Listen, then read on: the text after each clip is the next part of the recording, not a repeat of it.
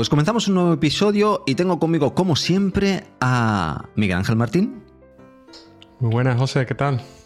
Pues muy bien, aquí disfrutando del solecito que hace hoy. Estos días ha estado nublado, pero hoy hace un buen sol, por lo tanto... Por cierto, de disfrutar nada, porque estoy bajo tierra. Mi, mi estudio está debajo tierra y por lo tanto solo veo por una ventana a lo lejos que hay sol. Diego, ¿qué tal estás? Es lunes. Es lunes, efectivamente, es lunes. Y todavía no has viajado esta semana, cosa que está bien. Sí, sí, hoy estoy con. Estoy eh, con mis posaderas en un sitio estable. Bien hecho. Estamos grabando el episodio número 10. Hemos llegado a los episodios 10, lo cual son un montón de horas, porque siempre intentamos hacer los episodios medianamente cortos, pero nos ponemos a hablar, chicos, y se nos va la mano y los hacemos largos. Por lo tanto, uh, tenemos un montón de horas de grabación. Y en este episodio 10 vamos a acabar un libro. Vamos a acabar un libro. Pretendemos acabar un libro. Es el libro de Hover Yoshinai, Yoshini, este señor. Que, Diego, o, o hemos, Miguel, hemos, llegado al final y no, no, no lo pronunciamos bien. ¿eh? De hecho, le voy a pedir al señor que nos envíe un audio, porque seguramente por mucho que lo intente lo voy a hacer más siempre. Uh, bueno, estos dos señores escribieron un libro que nos pareció muy interesante comentar, que es el Apprenticeship Parents y uh, hemos ido durante estos meses, uh, más o menos patrón por patrón, um, contando nuestras experiencias, nuestras opiniones y, uh, y, bueno, diciendo por qué son importantes, porque creemos, y por eso hemos revisado el libro, que el libro es importante, y os animamos a que, como Diego, Diego dijo al principio, es un libro finito, que, que huele bien, que está muy y que, que, os lo compréis, aunque después tendréis que escuchar el podcast para sacarle mucho más beneficio todavía al libro. La última vez que grabamos ah, nos quedamos en el último apartado, pero nos dimos cuenta que un, unos episodios atrás nos habíamos saltado un, un patrón, eh, se nos traspapeló, nunca mejor dicho, porque pasamos la página y se quedó detrás, que nos resulta interesante y queremos cubrirlo antes de continuar con los últimos patrones que nos quedan. Y es el Create Feedback Loops. Yo nunca he encontrado una definición correcta de feedback en. Una definición, perdón. Una traducción correcta de feedback en, en español, en castellano. Pero sería. Este, existe la horrorosa retroalimentación. Es cierto, que... cierto, cierto. Pues crear bucles de retroalimentación. Toma ya. Venga, ¿qué me decís de esta? Bueno, yo me voy a lanzar yo a hablar de esto, ¿vale? Porque a mí esto me cuesta muchísimo, ¿vale? Eh, me parece que fue ayer cuando estuve leyendo que era Beyoncé la que después de cada termina un concierto y se sienta en la habitación del hotel, se ve el vídeo del concierto y a la mañana siguiente los bailarines, la gente que pone la iluminación, o sea, allí todo el mundo básicamente recibe páginas y páginas de notas para que el siguiente concierto lo hagan bien. Eh, yo eso lo veo admirable porque yo soy incapaz de escucharme siquiera en un podcast porque como le pasa a mucha gente pues odias tu propia voz o cuando te tienes que ver en un vídeo para mejorar el cómo haces, ¿no? Cómo presentas en público, pues también te odias. Cuando lees algo que tú has escrito, pues siempre ves los fallos, le ves las grietas. Entonces yo esto es una cosa que me ha costado a mí particularmente muchísimo. Y yo creo que el, el revisar lo que haces, ¿no? O, o tener retroalimentación, o sea, el crearte estos, estos feedback loops. Hay algunas personas, bueno, yo creo que a todo el mundo le cuesta, pero a algunas personas nos va a costar todavía más, ¿no? Entonces yo esto lo veo, yo creo que una de las partes más duras, porque aquí no se trata simplemente de que un día escribes una cosa y te lo revisas al día siguiente, es que tienes que tener como un proceso, una manera, ¿no? Constante de eh, voy a una charla y uno de mis compañeros le pido que por favor esté allí o se vea la charla después para que después me diga, oye, pues yo creo que has tenido muchas muletillas, has dicho mucho um, um eh, te paraste en esta parte, eh, esta otra parte la podías explicar. Y eso es duro. Es duro porque tú has trabajado duro en algo y ahora de pronto llega alguien ¿no? y solo, aunque normalmente se te presenta como llaman los americanos un shit eh, sandwich, ¿no? O sea, te dicen, oh, la charla ha estado muy bien y se nota que has trabajado mucho, pero pom, pom, pom, y ahí viene todo lo malo en medio, ¿no? Viene todo el shit y al final...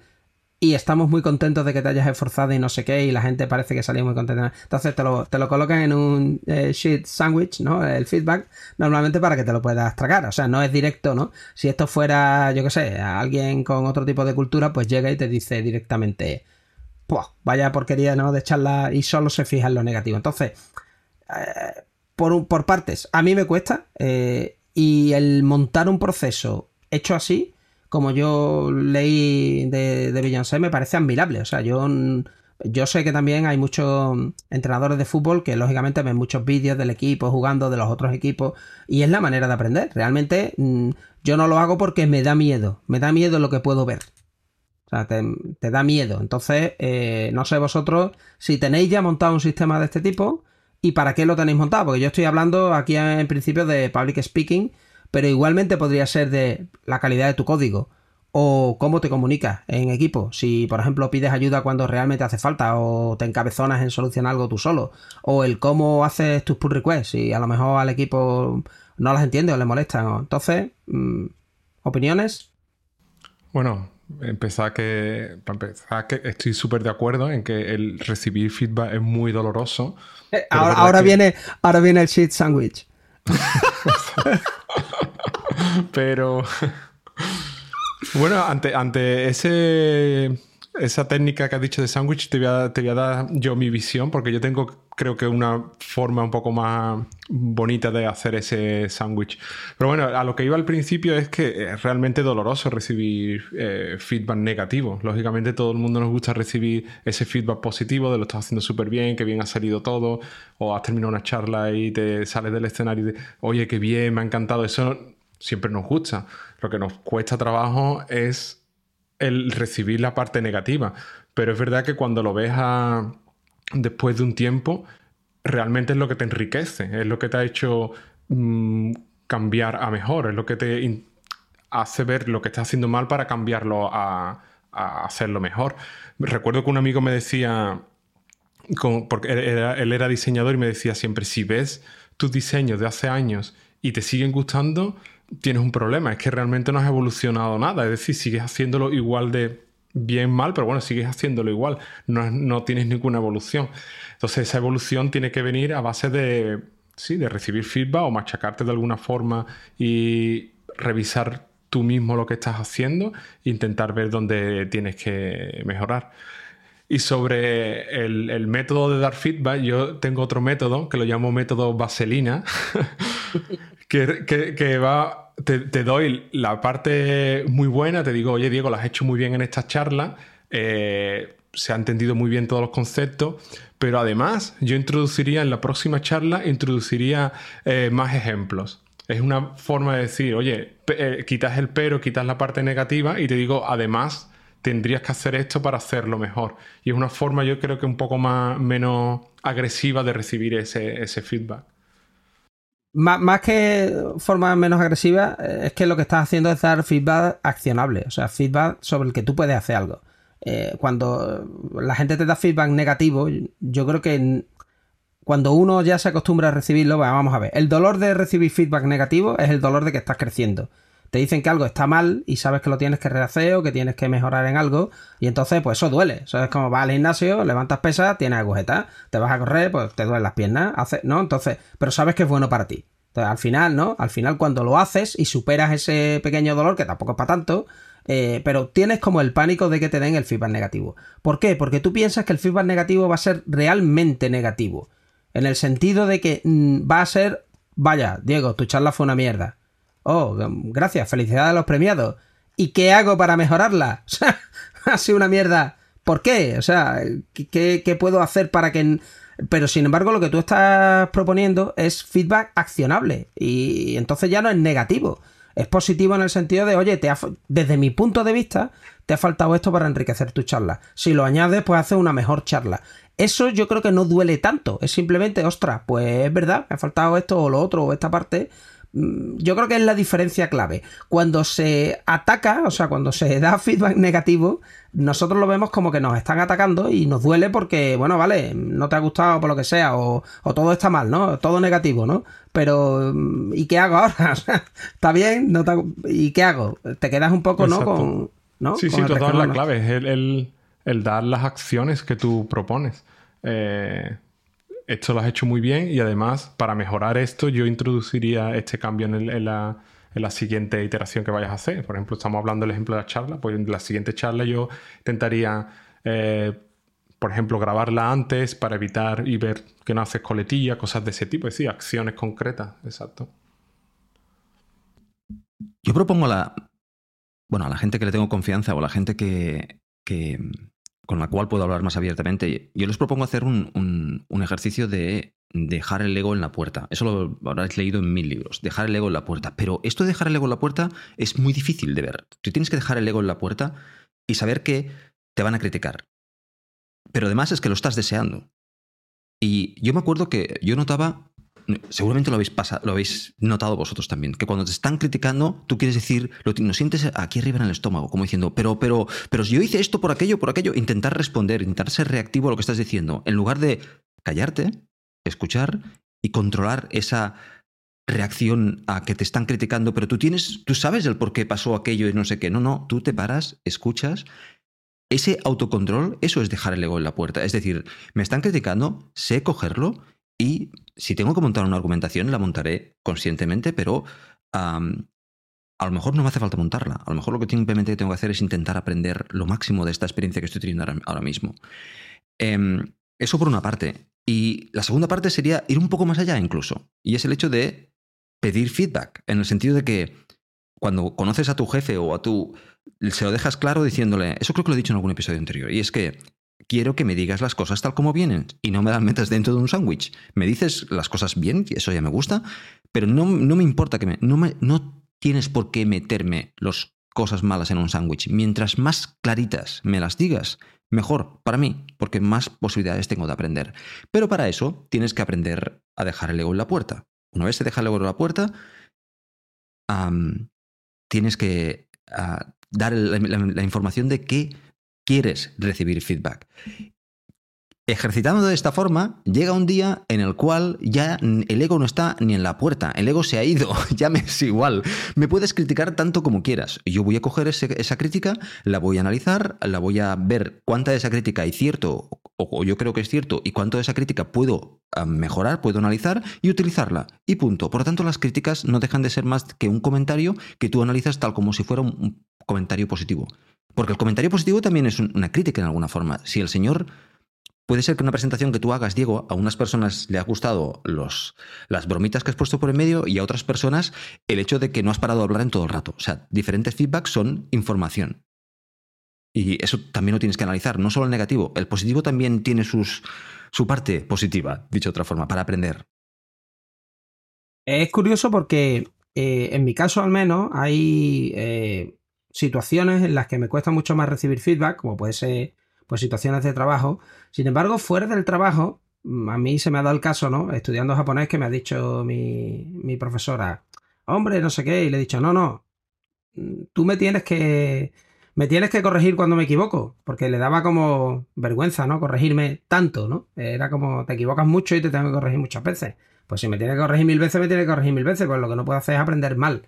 O sea, tu, tu, obligación es corregirme cuando lo hago mal y mi obligación es aprender, ¿no? Entonces, yo, por ejemplo, hay situaciones, ya te digo, aprendiendo idiomas, a mí me da igual que me corrijan un millón de veces. Ahí tengo cero ego, voy pues, un poco con la mentalidad de un niño, ¿no? O cuando estoy practicando, yo qué sé, un deporte, ¿no? Aprendiendo la técnica de un deporte o algo así, me da igual que me digan un millón de veces, oye, pues no corres con la postura correcta. O si estás practicando artes marciales, la técnica no es así. ¿Por qué? Porque eh, si, por ejemplo, tú entrenas artes marciales y tienes que enseñar a otra gente y tú coges un vicio en, una técnica, ese vicio tuyo lo vas a traspasar al resto de la gente, vas a enseñar mal, ¿no? Entonces, tú no quieres hacerlo mal tú por no transmitirlo a otros.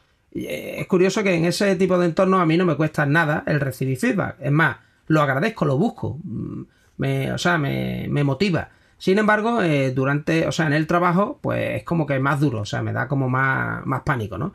Y eh, aquí estamos hablando de feedback. Yo lo que me cuesta enormemente montar es eso, un proceso, un feedback loop. O sea, una manera de eh, automatizarlo y que mm, esté en mi cabeza oh, tengo que preparar una charla, pues antes de preparar la charla debería hacer una un rehearsal, ¿no? O sea, practicarla, grabarlo incluso, verme yo y pasárselo a alguien y que ese alguien me diga, oye, pues está bien o está mal o, o está medio pensionista. Eso, por ejemplo, es una cosa que yo tendría que ir mejorando pero en el trabajo no sé por qué, me cuesta más. Y en el resto, pues, pues no, no me cuesta. Una pregunta que tengo para vosotros. Yo cuando he leído esto, cuando veo el título, simplemente pienso en dos casos. El loop interno, el que tú te haces, y el loop externo. ¿Qué opináis vosotros? ¿Cuál es más interesante, el interno o el interno? ¿O ambos tienen su parte de interés?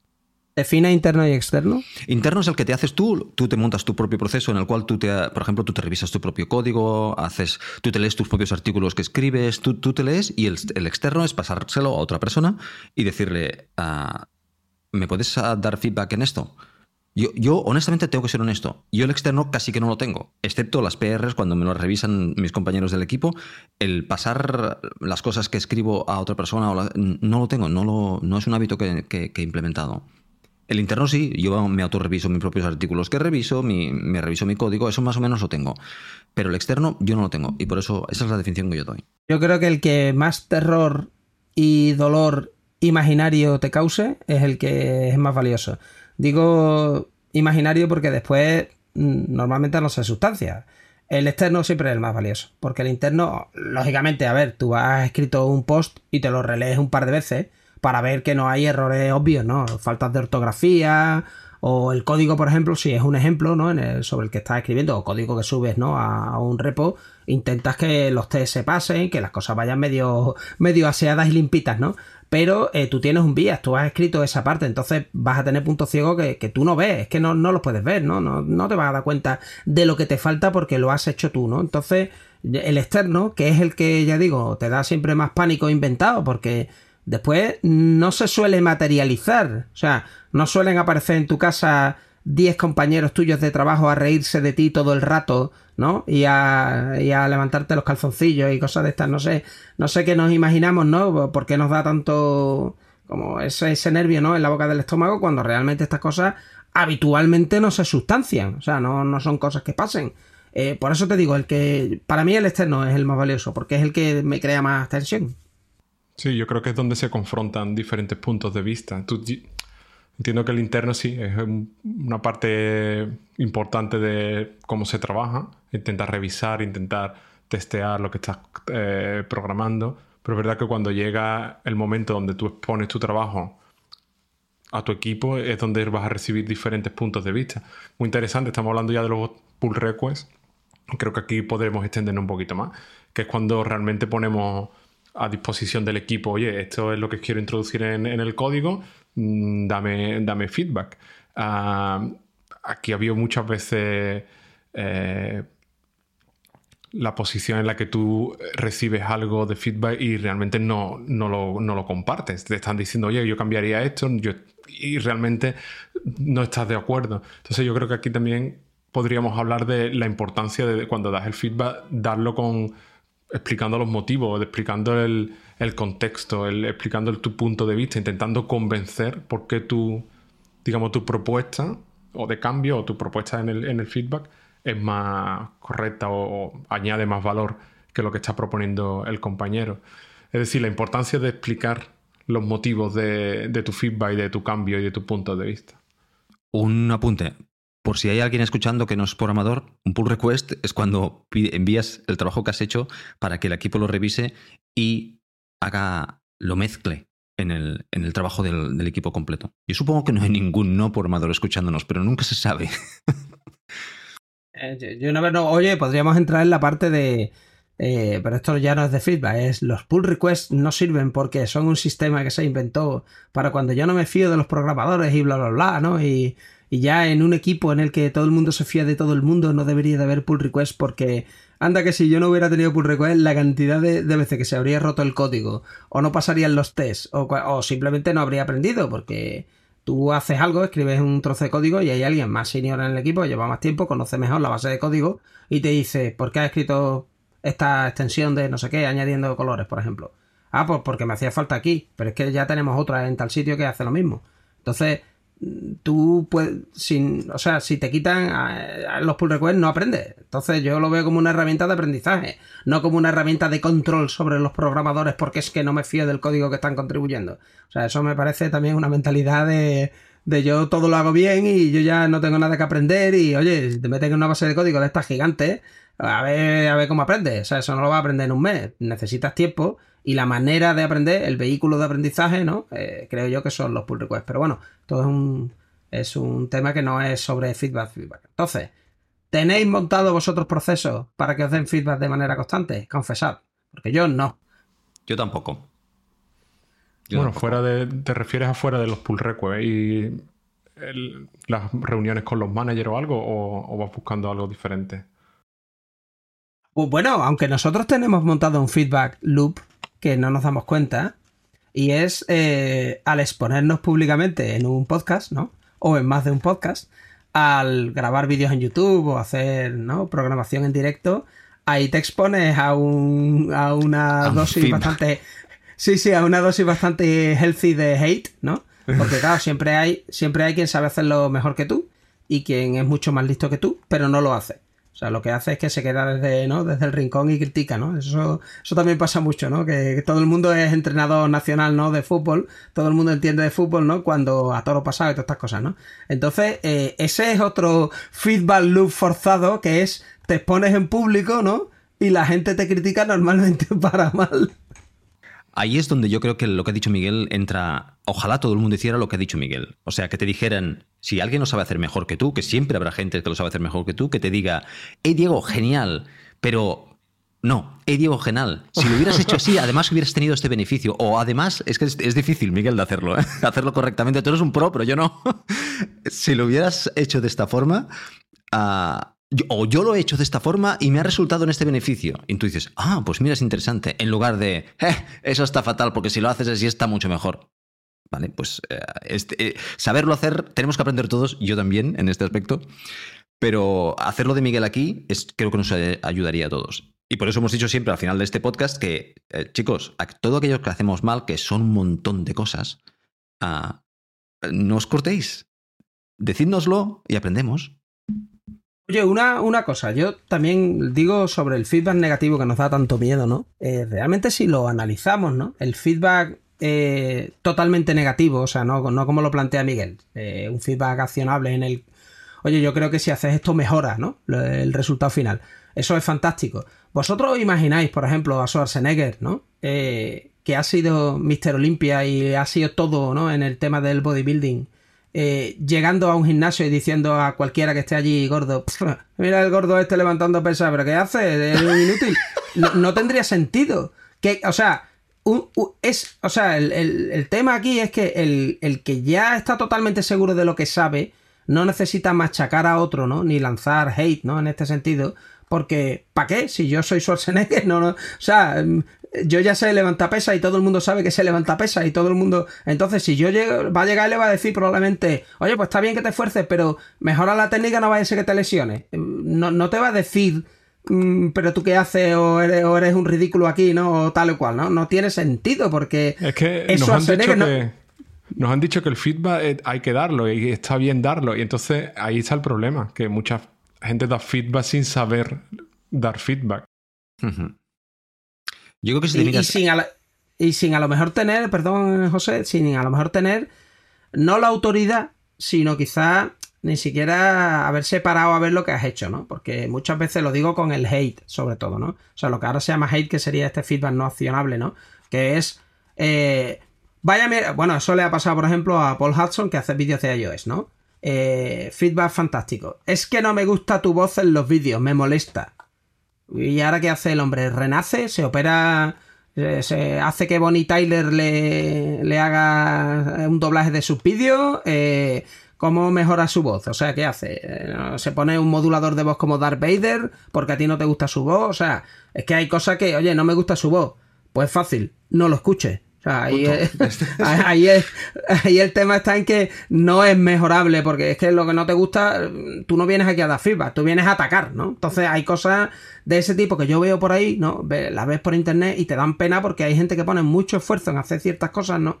Y llega cualquier listo, ¿no? Y, o lista y llega a machacarlo, ¿no? Entonces, eso, por ejemplo, eh, no es feedback, eso es ataque. Entonces yo creo que tenemos que distinguirlo porque yo creo que en nuestras mentes quizás están, como vemos tanto troll y vemos tanto ataque, confundimos, confundimos el feedback con estos ataques en, sin sentido y pensamos que en nuestro trabajo, cuando pidamos feedback, nuestros compañeros nos van a hacer esto.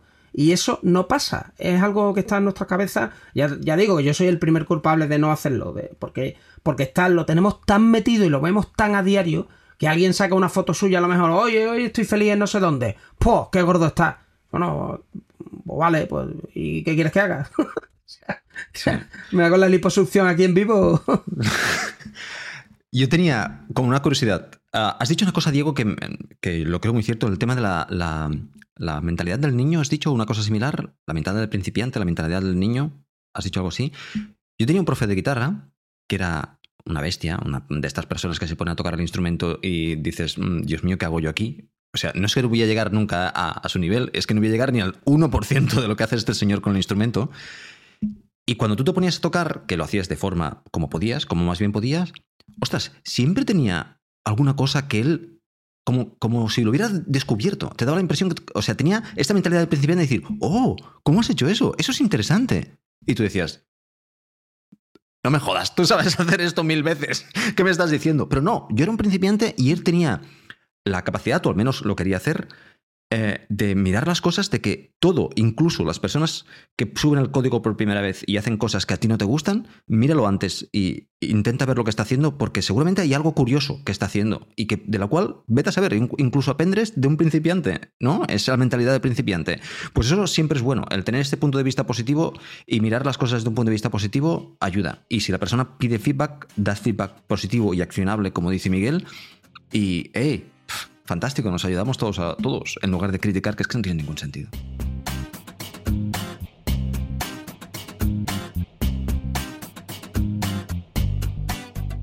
Yo creo que podemos pasar ya, ¿no? De feedback a otro patrón, ¿no? Que es Dig Deeper, ¿os parece o no? Sí, señor. Me parece correcto. este, la, la, traducción, Miguel, Miguel, es cava más hondo o Dig Deeper. Me, gusta, esa, me gusta esa traducción. Meter el dedo, a mí me gusta como meter el dedo, es como ir, más allá. Sí, sí, esto es aprendizaje profundo, ¿no? Sería el dig deeper, ¿no? Es como eh, aprendizaje profundo. Lo digo porque siempre me recuerda a lo del Deep Mind, ¿no? Y a los supercomputadores esto que hizo IBM, ¿no? Eh, que son así un poco... Entonces, ¿de, qué va este? ¿Quién nos lo explica? Venga, si queréis hago yo la, la introducción. Y ¿vale? Básicamente lo que nos propone este patrón es no te quedes en la superficie con los conceptos en los que trabajas cada día. Eh, intenta ir más a fondo, intenta conocer los, los motivos de, por qué se está haciendo de esa forma. En el patrón nos pone algunos ejemplos, como si tienes que hacer, por ejemplo, una llamada HTTP en tu servicio, que vayas incluso un poco más a fondo y veas realmente cómo funciona eh, el protocolo HTTP, que realmente cómo funciona, cómo viaja esa información por la red, cómo se podría cuáles son las diferentes formas de, eh, digamos, de crear esos mensajes, usando, por ejemplo, los métodos POST, los métodos GET, los métodos PUT, para qué sirve cada uno. De hecho, en, la, parte de, de, acción, en la que cada patrón tiene siempre una acción, yo tengo que reconocer que esta acción no la he hecho y, porque lo que nos propone es ir al patrón, el RFC 2616, que es donde se describe el HTTP, el, protocolo 1.1, que es de los primeros, que lo leas, que hagas un blog post explicando que has entendido, luego que vayas al 707, que es donde se habla de cómo esas llamadas en, en la red viajan de un sitio a otro.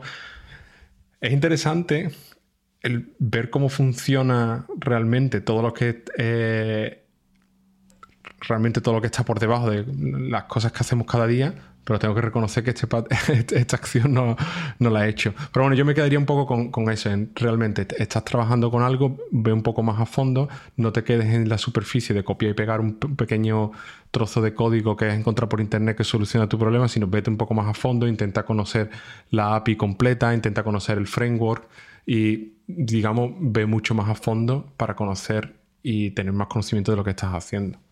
A ver, pregunta, Miguel, eh, porque te estás autoflagelando con que no te has leído eh, ¿no? la RFC 26, no sé cuánto. Tú ahora, tu labor principal es gestionar personas. ¿Cuántos libros de gestión de equipos y de mejora personal te has leído en los últimos dos años o tres años? Demasiado, yo creo que ya tengo que cambiar y leer otro tema. Ahí tienes el Dick Tipper.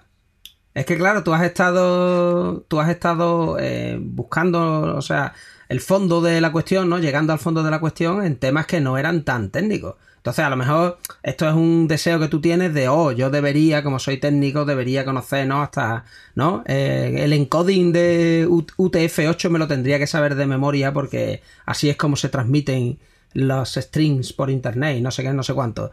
Pero realmente tú vas a escribir un codificador de UTF-8, pues no. Entonces, el digging deeper ahí, tú ya has, creo yo, ¿no? Que ya has llegado al fondo, ¿no? De la cuestión en las cosas que te hacen falta, ¿no? No sé, José, tú, ¿tú en qué has estado digging deeper? en muchas cosas. A mí, eh, yo me lo miro en Dig Deeper como si ah, yo, por ejemplo, trabajo mucho en Swift, ¿vale? Hoy en día el 100% de mi tiempo es en Swift. Pero hay cosas en Swift que a lo mejor no las utilizo cada día, mm, están ahí y debería rascarme esa... esa digo, he utilizado esta expresión varias veces, a mí no me sale rascarse ese picor o lo que sea, e irme y meterme y realmente ampliar mis conocimientos en, la herramienta que utilizo en este caso, que es Swift. Pues ah, vamos a ir deep, deep en eso, no te quedes en lo que tú ya tienes y eres, eres conformista en lo que, en lo que, lo que utilizas cada día, sino continúa digging deeper, continúa trabajando eh, en, eso e ir más allá, ir más allá, siempre aprendiendo nuevas tecnologías. Aparte de las nuevas herramientas que, que, saca Apple, aprender otras cosas, como por ejemplo, cómo funcionan realmente los frameworks. Vamos a investigar cómo funcionan los frameworks, todos los frameworks que proporciona Apple, cómo funcionan los paquetes. ir al detalle de este tipo de cosas. Por lo tanto, es en la tecnología en la cual estás, aquello que necesitas, que es lo que ha hecho Miguel con, con el trabajar con personas, ir más allá. Y yo, por ejemplo, uno de los objetivos que tenía este año y que sigo teniendo este año es ir más allá en Swift y por lo tanto ir a tocar las teclas que no he tocado todavía en Swift porque no se me han dado. Y entonces entran los uh, breakable toys y este tipo de cosas para tocar esas teclas e ir mejorando. Que el día que aparezcan uh, uh, las puedas utilizar. Otra de las cosas, y perdona Diego, otra de las cosas que, que tenía este año es el tema de las arquitecturas de software. Todo el mundo habla de arquitectura, esta arquitectura, esta arquitectura. Vamos a hacer un estudio profundo de las arquitecturas. Vamos a coger dos libros buenos de arquitecturas y vamos a trabajar las arquitecturas no de iOS, sino las arquitecturas en el mundo del software. Vamos a ir al detalle. ¿Cómo se trabajan las arquitecturas? ¿Qué hacen los arquitectos en este caso? ¿Qué herramientas utilizan? ¿Qué, tipo de arquitecturas hay? ¿Por qué hay estos patrones? ¿Por qué se creó el patrón de, de, bueno, cualquiera de los patrones de arquitectura que hay hoy día? ¿Por qué se crearon? ¿Cuáles son los beneficios, los inconvenientes, tal, tal, tal? Eso es un estudio en detalle de un tema que al fin y al cabo te impacta, no directamente hoy día en tu trabajo, pero en tu conocimiento general acerca de tu trabajo. Quisiera enlazar un poco el, Dig Deeper este, ¿no? Con el feedback loop de antes y regurgitar un marco mental. Digo regurgitarlo porque, claro, yo no, lógicamente yo no lo invento. Yo cojo ideas de todos lados, ¿no? Y después, pues, sale algo, ¿no? Eh, y es eh, un marco mental de trabajo en tres fases. Porque normalmente tú tienes una fase de actuación, ¿no? De performing en el que tú estás programando o estás haciendo public speaking o estás con tu equipo ¿no? dirigiéndolo y ahí tu esfuerzo es, tu foco es hacerlo bien. Tú tienes esa fase de performing, ¿no? Luego tienes una fase de feedback en la que o con alguien o tú solo eh, te da eh, ideas, detalles, ¿no? En cómo puedes mejorar, pues eso, feedback loop, ¿no? Cómo puedes mejorar la actuación o el código o lo que has hecho ahora mismo, ¿no? Y luego hay una fase de aprendizaje. Y la fase de aprendizaje es cuando se usan toda la parte esta de eh, los breakable toys, todos los otros patrones que hemos visto de, pues me voy a poner con alguien a programar en per programming, me voy a leer un libro de tal. Ahí lo que hay que hacer es el dig deeper. Entonces, eh, este lo digo porque muchas veces uno no sabe en qué fase tiene que aplicar cada uno de estos patrones, ¿no? Eh, y, yo creo que si, lógicamente, esto es un círculo, ¿no? Que está constantemente funcionando. Tú te pones y mm, te pones a programar y dices, bueno, pues ahora toca programar, ahora no toca aprender, ahora toca programar, hacerlo bien. He terminado. Pues subo a lo mejor un pull request y ahí viene la etapa de feedback, ¿no? Y después, si hay cosas en las que yo he fallado o veo que me falta ese RFC por leerme, entonces entro en una fase de aprendizaje que es lo que a veces las empresas pues no hay tiempo, ¿no? Para para aprender porque estamos siempre ¿no? corriendo o las tecnologías parece que avanzan muy rápido. Pero es en la fase de aprendizaje en la que hay que aplicar esto del, del Dig Deeper. Problema es que hay tantas cosas interesantes que nos gustaría aprender que una que aprende en profundidad, pues son otras muchas que te dejas sin aprender. Eso también es algo que hay que aprender a dejarlo hoy, ¿no? Y decir, bueno, pues como el tiempo no es infinito, yo escojo y ahora mismo pues cojo aprender esto. Y lo otro, pues, pues ya lo aprenderé otro día. Una cosa que, eh, que, puede funcionar muy bien con tu equipo es si realmente por el motivo que sea, estás trabajando en algo y vas a ir eh, un poco más a fondo en algo, es intentar exponerlo y explicarlo a tu equipo. Hemos hablado ya alguna vez que explicando cosas se, entienden mejor y terminas aprendiéndolas mucho mejor. Entonces, una cosa que intento siempre proponer a mis equipos es en la reuniones que tenemos semanales, vamos a hacer como un momento que es demo, explicamos algo, intentamos ir un poquito más a fondo de cómo funciona alguna API en concreto o, cómo funciona alguna tecnología en concreto y hace que el que se lo está preparando va un poco más a fondo y es una forma de seguir compartiendo conocimiento en e, el, equipo. No sé si ustedes tenéis algún mecanismo así con, en vuestros equipos para semanalmente intentar compartir algo que no sea justo relacionado con lo que estáis haciendo. Sí, de hecho, este año lo he implantado en, el equipo y es que desde principio de año, con que estoy haciendo un estudio intensivo de, arquitecturas de software, ah, lo, reflejo sobre la arquitectura que tenemos nosotros y de hecho hemos replanteado nuestra arquitectura basados en eso y cada semana hay un contexto, hay un topic que pongo para discutir en la Technical Week, en la Technical Meeting que tenemos cada miércoles y discutimos ese tema. Se le, explico, yo el concepto y después intentamos aplicarlo a lo que hacemos nosotros. Así subo el nivel del equipo de conocimiento de arquitectura y al mismo tiempo estamos analizando nuestras arquitecturas conjuntamente entre todos para ver por qué no estamos utilizando eso o por qué lo estamos utilizando esto. Especialmente los conceptos de arquitecturas tipo conisons, coupling y este tipo de cosas, ¿vale? Pues ah, ir a analizar cada uno de los conceptos y así también ayudas al equipo a subir el conocimiento, porque hay mucha gente que quieras o no quieras, se queda con lo que está y cuesta subir. Pues de esta manera ayudas al equipo a subir el nivel de conocimiento y cuando tú repites muchas veces este tipo de conceptos y que no están cumpliendo los conceptos de Solid, por ejemplo, ¿por no ¿dónde los están violando? ¿Por qué los están violando?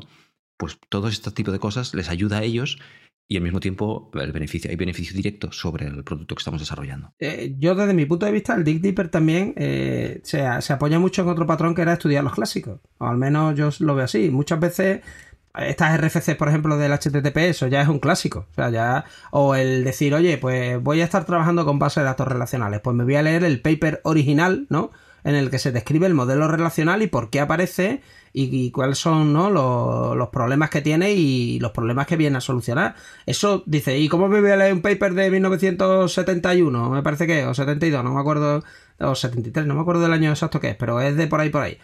Esto es muy antiguo, esto como. No, no, léetelo, es como leerte, ¿no? El, libro de, de, de C Programming Language, ¿no? Que también tiene ya más años que un bosque, pero si te lo lees, comprendes cómo funciona bien no solo C, sino cómo funciona pues cualquier máquina o máquina virtual que al final esté haciendo computación, porque entiende cómo se usa la memoria, cómo se reserva la memoria, cómo se libera la memoria, cómo es un puntero, en fin, aprende una serie de cosas que después en cualquier otro lenguaje pues te van a venir bien. Entonces, yo creo que el, eso, el dig deeping este eh, entronca muy bien con, con, el estudiar los clásicos. Y bueno, el tema es tener tiempo y dedicarte a una cosa.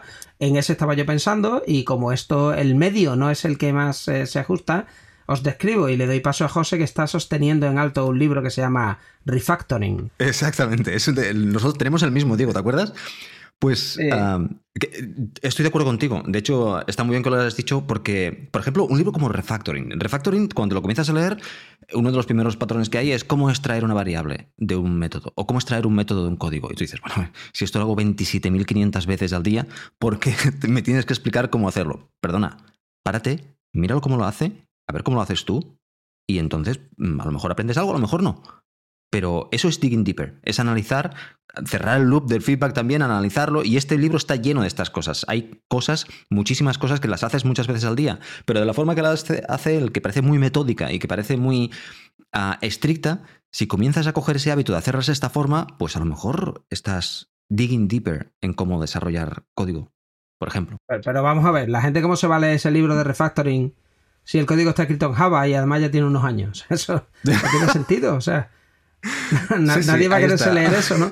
Entonces, eso también, ese bloqueo mental a veces de no me quiero leer esto porque o me suena muy antiguo, y muy antiguo es que tiene dos años a lo mejor el libro, ¿no? Eh, eso hay que superarlo, porque ya, ya digo, los clásicos, tú podrás estar de acuerdo o no con Clean Architecture, pero pues siempre es interesante leértelo y decir, oye, pues me leo los conceptos y luego de estos conceptos pues estoy de acuerdo con esta parte y con esta no, esto es aplicable a mi problema o esta otra parte pues no es aplicable, ¿no? Pero siempre es interesante el, leer, ¿no? El coger ideas y luego pues eso, regurgitar tu propio, tu propio sistema, ¿no? quería poner un plug aquí. Una. Es que cuando vamos a los clásicos, dejadme hablar un momentín de Agile. ¿Vale? Es una cosa, una, una, espinita que yo tengo clavada dentro que me la estoy sacando constantemente esta espinita, y es que la gente escucha Agile y automáticamente escucha Scrum, Kanban. E, es lo que les viene a la cabeza. ¿Vale? Agile no es Scrum y no es Kanban.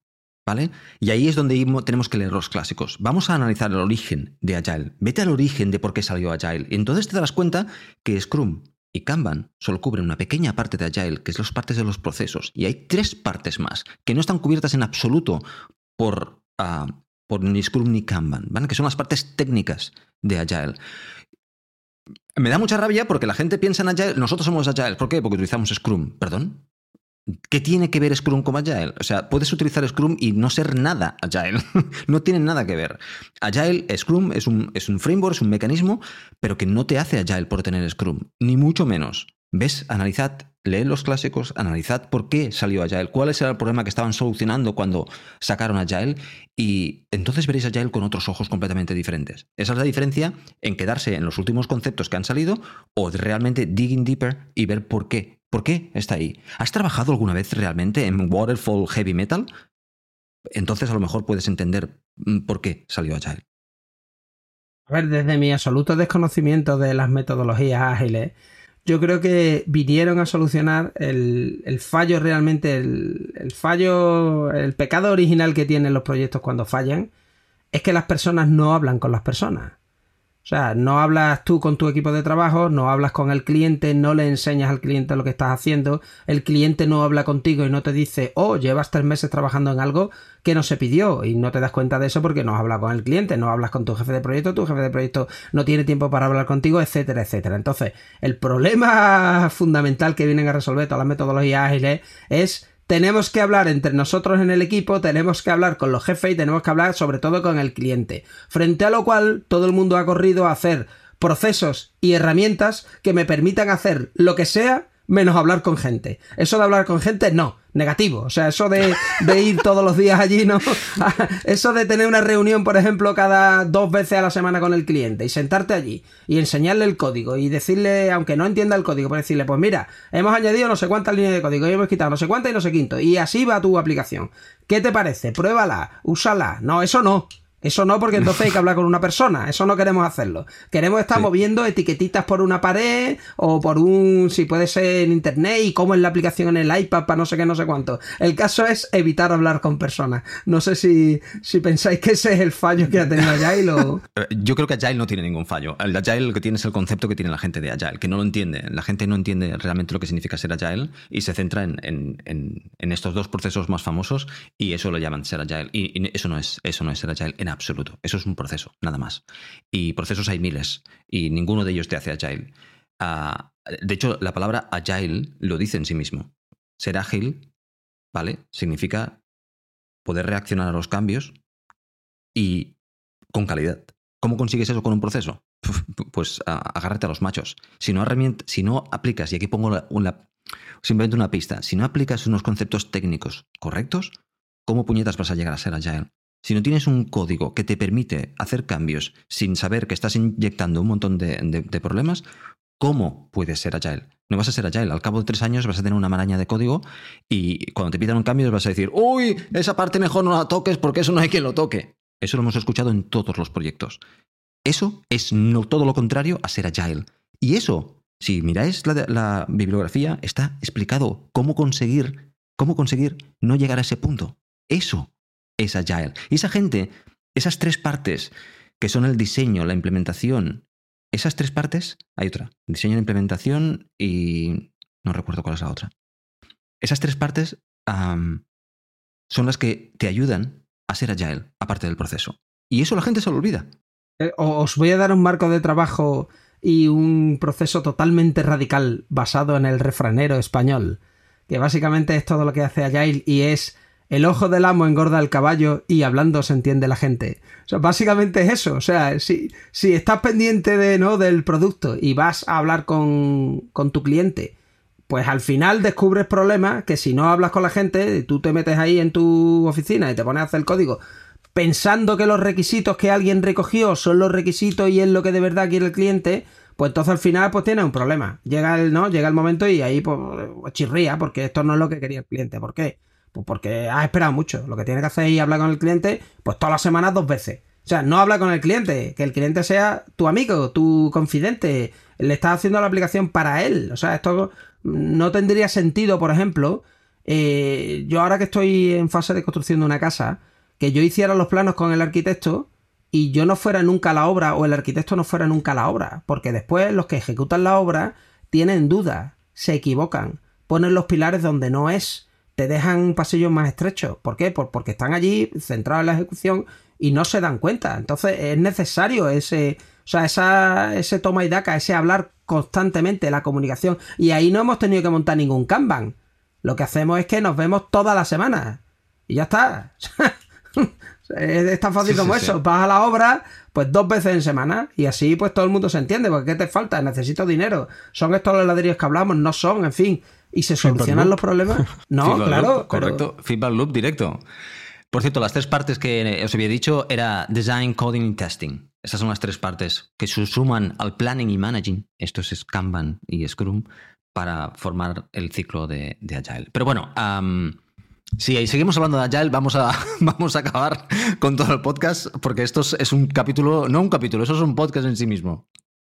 No, pero por ejemplo, tú, yo creo que tú sí has profundizado mucho en el asunto de Agile, ¿no? O tú, Miguel, has profundizado mucho en gestión de personas y, ¿no? Engineering Manager, eh, Team Leadership, pues en todo eso has, profundizado mucho.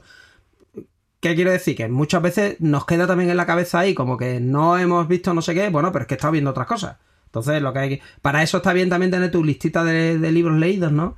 Y tomar notas y cosas porque siempre te ayuda el decir, mm, ¿y yo qué he estado haciendo?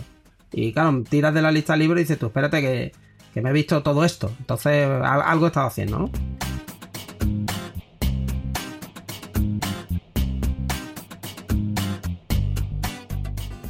Eh, pasamos a Familiar Tools, ¿os parece? Que es el último, último ya. Yo este, yo este lo explico fácil. Mi, mi compi eh, Jorge sigue usando Emacs. Yo creo que no hay cosa. No, hay cosa. Lo usa para todo, además. O sea, Emacs es para todo. Para programar, para escribir documentos, para la tesis de doctoral, para Emacs Forever, ¿no? Entonces, mm, yo creo que hay veces que también nos dejamos, no sé vosotros, pero nos dejamos llevar por la novedad, la herramienta super shiny shiny, ¿no? El, esto que es nuevo y tal, y está bien el probar nuevas herramientas, está bien el, el contrastarlas, pero hay veces que al final te vas a tu herramienta que a lo mejor tiene ya un montón de años, que no es tan sexy, ¿no? Pero que está true and tested, ¿no? Y es como, pues yo con esto lo hago igual, ¿no? O sea, a lo mejor tú tienes un script en la base o eres un monstruo de, de cómo manejar la línea de comando y dices, pues yo no necesito una aplicación que haga no sé qué porque esto me lo hago yo de la línea de comando, ¿no? A lo mejor, ¿no? Si eres...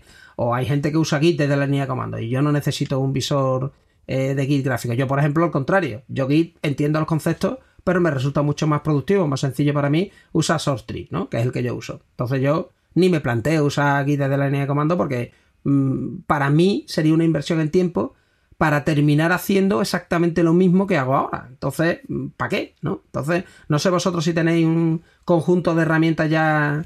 Yo creo que sí, ¿no? Que cuando ya instalas el ordenador dice esta, esta, esta, ¿no? Esas van ya, ¿no? Como a la saca.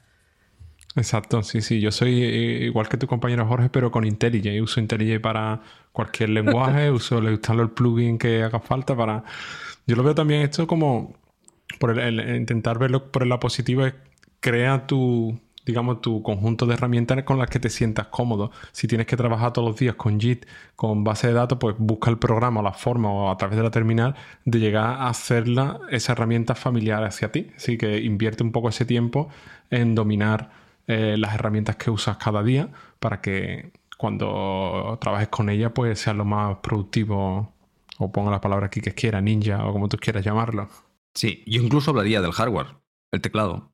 Aprende a utilizar el teclado mm. correctamente. Si utilizas, yo por ejemplo utilizo un trackpad. Hay gente que utiliza el ratón porque prefiere el ratón que es mucho más rápido. A mí me sienta más cómodo el trackpad. No, no digo que el trackpad sea mejor, de hecho creo que el trackpad es peor que el ratón, pero a mí es, me, siento más cómodo con el trackpad. Y el, hardware también incluye. Y las herramientas de software lo mismo. Es, ah, yo utilizo el terminal, por ejemplo, para Git. Y Diego lo sabe que muchas veces lo he intentado subirme a, diferentes aplicaciones de Git, pero yo me siento muy cómodo con el terminal con Git. Es, y hacer un rebase interactive con una herramienta, no sé hacerlo, pero con el terminal mm, lo hago cada día. Y es lo que me siento cómodo. Cada uno a lo que, lo que tú te sientas cómodo y te creas productivo. Evidentemente, no te metas en una herramienta en la cual hayas, en la cual, porque todo el mundo está o porque realmente ponte en lo que tú ah, te, te, apasiona y te, y, te, y te sientes bien y te sientes cómodo y te sientes satisfecho y además eres productivo, evidentemente. Yo, yo creo que usar herramientas que te resultan a ti familiares no tiene ninguna parte negativa. Lo que yo veo tóxico es muchas veces la presión del grupo que tú te autocreas, ¿no?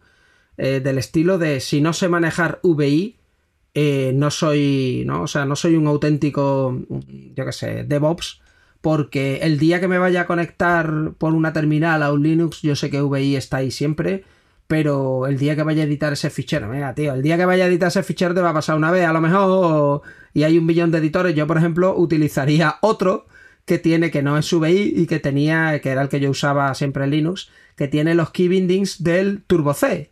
Entonces, se usa, se usa control KB, control KK, control KC para copiar los bloques y control KM para, o sea, utiliza unos bindings que hoy día es como, pero Dios mío, ¿tú qué estás usando, no? O como editor de texto yo usaría uno que tenga los key bindings del WordStar, que eso sí que es una cosa súper antigua. ¿Por qué? Porque como los tengo mecanizados, y sin embargo, VI no lo tengo mecanizado. Entonces, yo VI, cada vez que entro, tengo que pensar J es para allá, la K, no sé cuánto. Entonces, mm, eh, hay veces que nos forzamos, ¿no? A, adquirir nuevas herramientas porque nos da la impresión de que el grupo no nos va a aceptar si no sabemos manejar como estas herramientas súper avanzadas. Es el caso, a lo mejor, de guides de la línea de comandos, ¿no? Oye, si tú eres más productivo y te resulta más familiar esa herramienta, úsala, claro, úsala, no cambies pero si no lo eres, no te esfuerces tampoco, no te hagas daño eh, intentando usar, ¿no? Por narices, ¿no? Una cosa que, que no te gusta o que no te hace productivo. Yo veo mucha gente usando, ya te digo, diferentes editores. Yo, fuera de, de Xcode para las cosas de iOS, el que uso ahora para todo es Visual Studio Code. Porque tiene plugins para todo y ese es que lo uso para todo. ¿Por qué? Porque me resulta cómodo. Entonces, volvemos a lo mismo. Eh, yo creo que está bien el probar diferentes herramientas, porque puedes encontrarte con algo que digas tú, ostras, esta herramienta no la tenía y me soluciona este problema. Pero si ya tienes resuelto ese problema de otra manera, ¿para qué invertir el tiempo en aprender una herramienta nueva que a lo mejor está de moda y que te va a dar lo mismo? No, no, no sé cómo, cómo lo veis sí, vosotros. Sí, sí, sí. Eh, de hecho, yo, a mí me gustaría, Miguel, poder utilizar IntelliJ porque lo, lo he utilizado un par de veces y lo considero una herramienta súper interesante pero con que nosotros que desarrollamos Swift vivimos dentro de Xcode, nos es muy difícil cambiar a, otra herramienta. Básicamente porque el uso es mínimo. Y entonces, ah, para Python y ese tipo de cosas también utilizo VS Code. Y, a veces utilizo BIM porque eh, me gusta y lo aprendí y, ya está, pero no lo utilizo constantemente. Es una herramienta que utilizo de tanto en tanto, para según qué cosas podemos decir.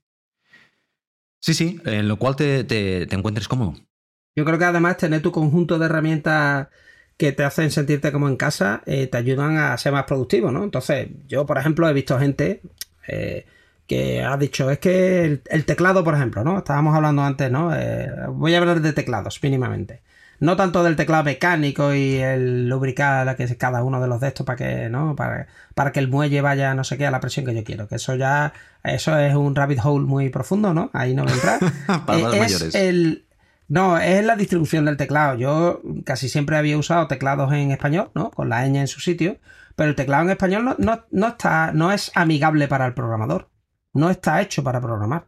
Eh, porque lo que son los corchetes, las llaves, o sea, que son cosas que vas usando permanentemente, los paréntesis, los mayores menores, las barras, los dos puntos, eso está puesto en sitios extraños. Sitios que al final para hacer los atajos de teclado tienes que hacer control al mayúscula mm, no sé qué, entrando, al final tienes que meter siete dedos para conseguir ahí una combinación y claro, no la acabas, no te acabas aprendiendo, ¿no? Te dices, no, aprende a usar el teclado. Sí, pero es que necesito una mano con siete dedos, o sea, es que con los que tengo no, no me llega, ¿no? Y aparte eres muy lento porque cada vez que vas a meter un corchete, vamos a meter pues alt command no sé qué mayúscula para, para intentar meter un símbolo de esto, ¿no? Como las comillas estas, ¿no? Los backticks para escribir en Markdown o...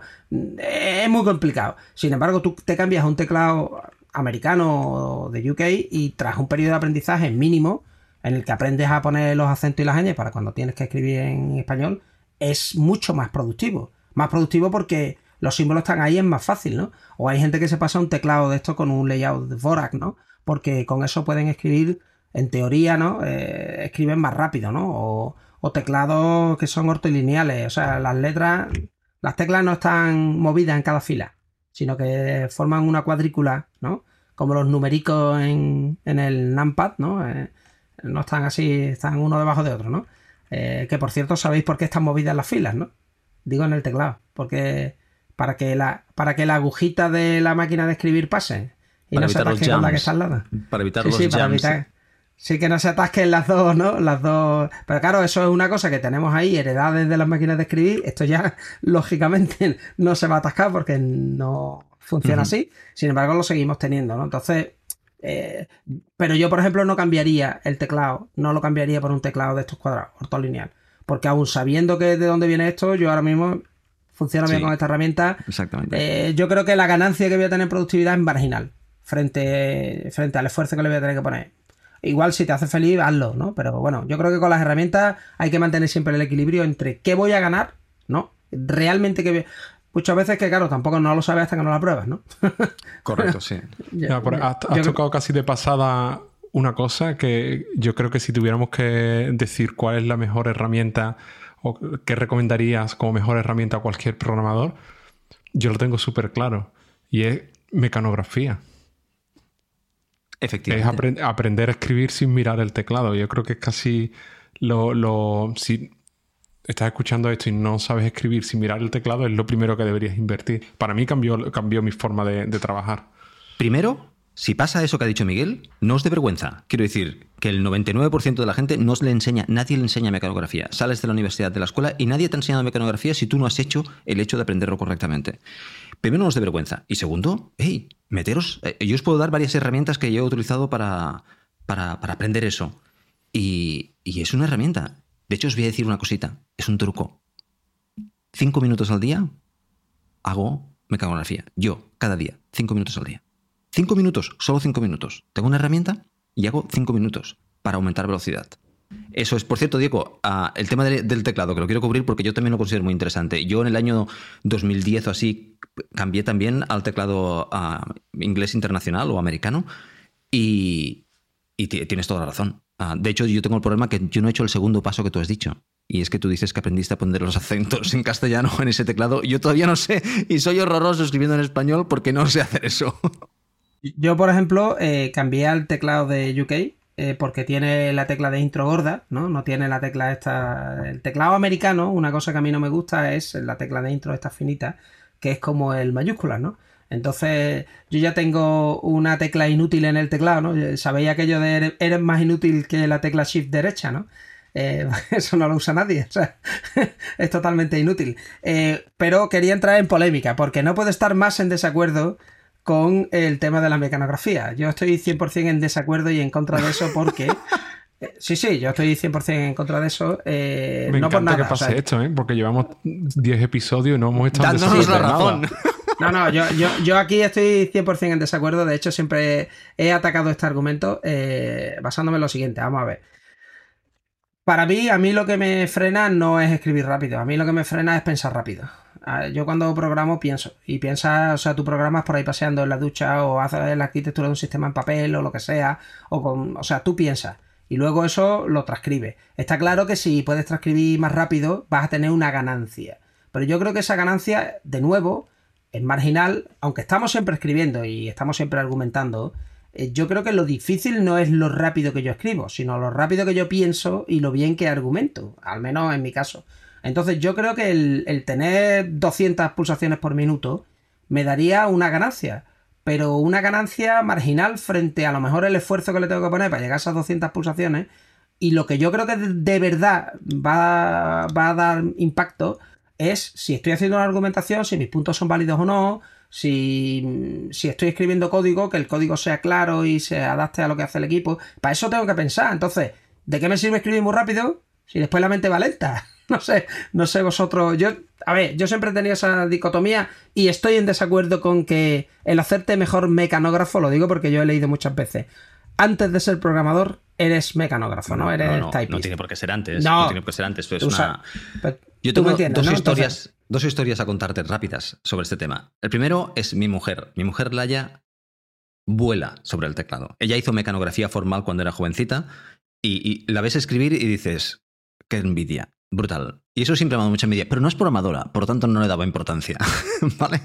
Pero entonces estuve trabajando en Francia y tenía un team lead que la primera reunión que hice con él se puso delante del teclado que estaba en la pantalla y comenzó a preguntarnos cosas y a escribir. Y yo así, sorprendido. yo sorprendido digo, pero ¿cómo escribe este señor? No solo escribe infinitamente rápido, es que todavía no ha hecho un error. Era una cosa espantosa. Cuando le cogí confianza le pregunté, em, Fred se llama, Fred, ¿tú cómo, cómo, has aprendido a escribir así? O sea, dice, muy fácil, jugando a juegos de texto. ¿Te acuerdas de los juegos de texto, Thor y compañía? Que tenías que escribir, pues había juegos que mientras más rápido escribías, mejor jugabas y más competías con otras personas. Y por lo tanto, con juegos él aprendió a escribir de esa forma. Eso, el, verlo a él escribir y cómo escribía me motivaba a... Tengo, que aprender, nunca voy a llegar a eso, pero yo tengo que aprender y mejorar porque eso es espectacular, qué bonito. Bueno, pues esas las dos historias que os quería contar. Ahora no sé si Miguel me quiere rebatir mi argumento de... No, eh, la cuestión es simplemente que es algo con lo que interactúas todos los días, cuanto mejor lo uses, más cómodo te vas a sentir, pero es verdad que eh, comparto contigo que al fin y al cabo no es esencial que la, digamos, si pudiéramos coger un porcentaje de cuánto tiempo escribimos y cuánto tiempo estamos pensando, leyendo, navegando con el ratón de un sitio a otro, es verdad que es muy, es muy pequeño. Entonces, bueno, comprendo, comprendo lo que dices, sí. Yo creo que has puesto el de la llaga en él, más cómodo te vas a sentir. Ahí estoy de acuerdo contigo. Quiero decir, esto es como aprender los, atajos de teclado.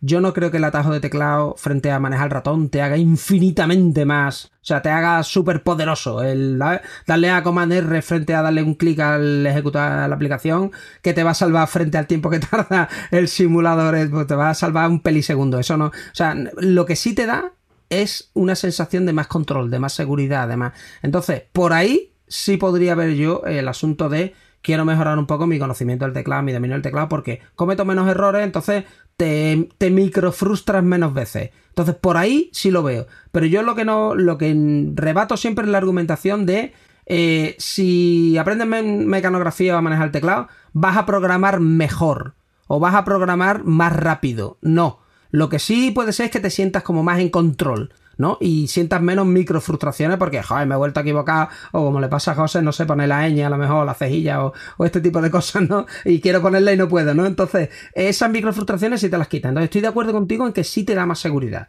Y, de hecho voy a hacer me, propongo probar una herramienta de estas para mejorar mi. Si no es tanto por la velocidad, yo creo que, yo creo que es por, por el hecho de, la vista no está cambiando constantemente de, abajo hacia arriba, que era uno de los argumentos que tú creo que comentabas mucho por, Twitter sobre por qué no te gustaba la touch bar del Mac. Al fin y al cabo te, cambia el foco y te.